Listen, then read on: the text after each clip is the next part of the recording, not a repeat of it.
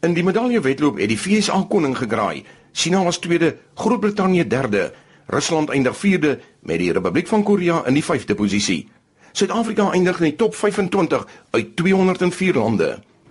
Iemand het vir John Rockefeller eendag gevra, "Hoeveel geld is genoeg?" Sy antwoord was: "Net 'n klein bietjie meer." Ons kan die antwoord op soveel gebiede toepas. Hoeveel bekers, hoeveel medaljes, hoeveel titels, hoeveel roem, hoeveel tyd, hoeveel respek is ooit genoeg? Elkeen van ons streef na iets anders in die lewe. Maar ek dink die meeste van ons sal ook antwoord net 'n klein bietjie meer. Baie van ons soos daai windhond wat die meganiese haas jag. Dis al wat in jou gedagtes is. Dis al waarop jy fokus. Jy sal dikwels ander dinge nalat en verwaarloos om jou haas, jou droom, jou doel te vang en te bereik. En dikwels as jy daai haas vang, is jy teleurgestel. Dis nie eg nie. Dis glad nie wat jy gedink het dit is nie.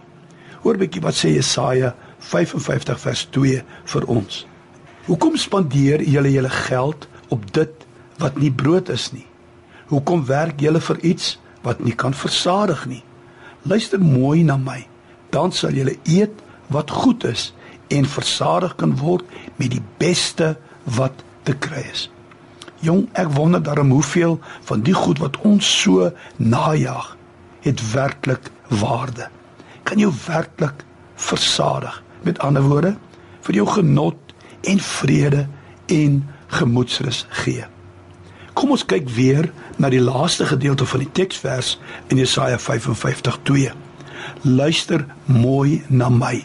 Dan sal julle eet wat goed is en versadig kan word met die beste wat te kry is. Ek glo met my hele hart dat die Here wil vir ons gee wat goed is vir ons.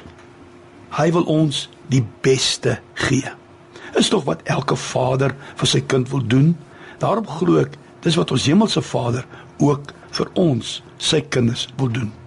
Miskien moet ons vandag 'n bietjie dink oor ons haas wat ons jag en die Here vra om sy beste vir ons te gee.